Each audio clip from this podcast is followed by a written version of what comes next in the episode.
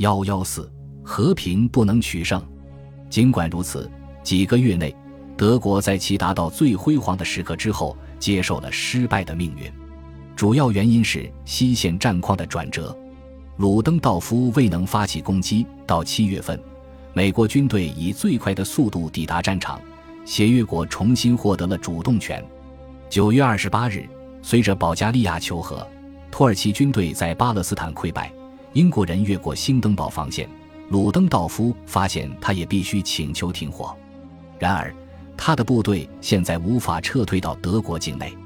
他很快重拾信心，认为还可以抵抗几个月。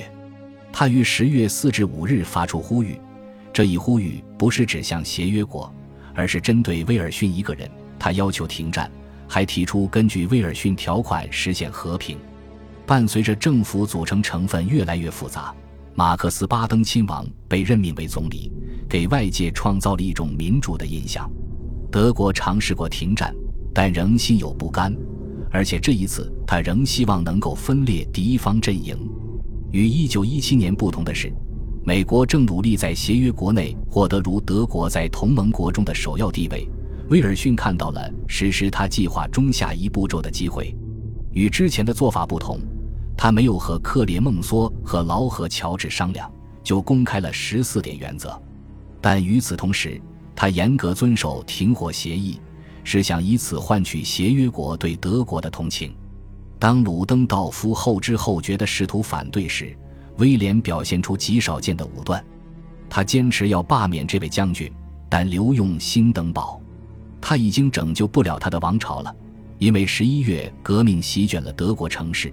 九日，威廉退位，支持社会主义领导的临时政府。尽管纳粹后来矢口否认，但当时德国内部已全面崩溃。结果是最高指挥部做出了求和的决定。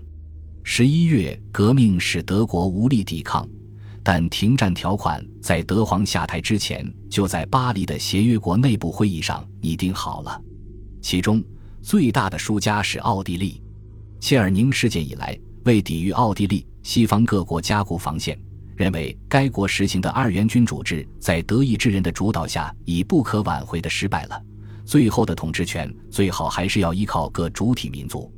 波兰、捷克斯洛伐克和南斯拉夫代表都得到了新的承诺。当奥地利政府呼吁根据十四点原则达成协议时，威尔逊总统却称十四点原则已经失效，可能由于他的声明。民族主义革命爆发，在社会主义夺取德国之前，废除了双重君主政体。然而，对于德国，威尔逊基于十四点原则与盟友达成和平协议。从这一层面上讲，德国获得了比单独和英法谈判更为优厚的条件。十四点原则部分被接受，在停战协议的陆军和海军条款中，协约国得到了很多好处。德国的殖民地仍为英国所占有，并且交出了大部分海军。比利时部队撤离，法国入驻阿尔萨斯、洛林和萨尔河地区，协约国驻守莱茵兰地区，意大利占据了1915年就承诺给他们的领土，而德国从俄国撤军，废除了与布尔什维克签订的条约。而威尔逊总统是否真的能够站在世界各国的角度做出决策？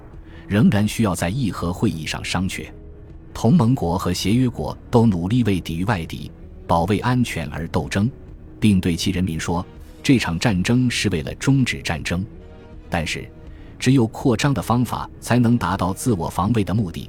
尽管交战双方都对彻底的兼并只字不提，但他们都努力扩大自己的影响范围，以永久限制敌方的主权。列宁认为。战争是帝国主义的，这是事实。这并不一定说战争徒劳无益，也不是说那些为了实现国家首脑的目标而遭受如此痛苦的普通公民被愚弄了。一九一七至一九一八年，俄国革命以及美国参战之后，相对自由的国家与独裁国家之间相互斗争。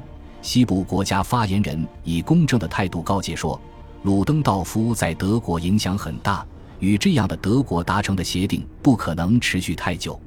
威尔逊提倡的没有赢家的和平，即使求得了稳定，其基础也是脆弱的。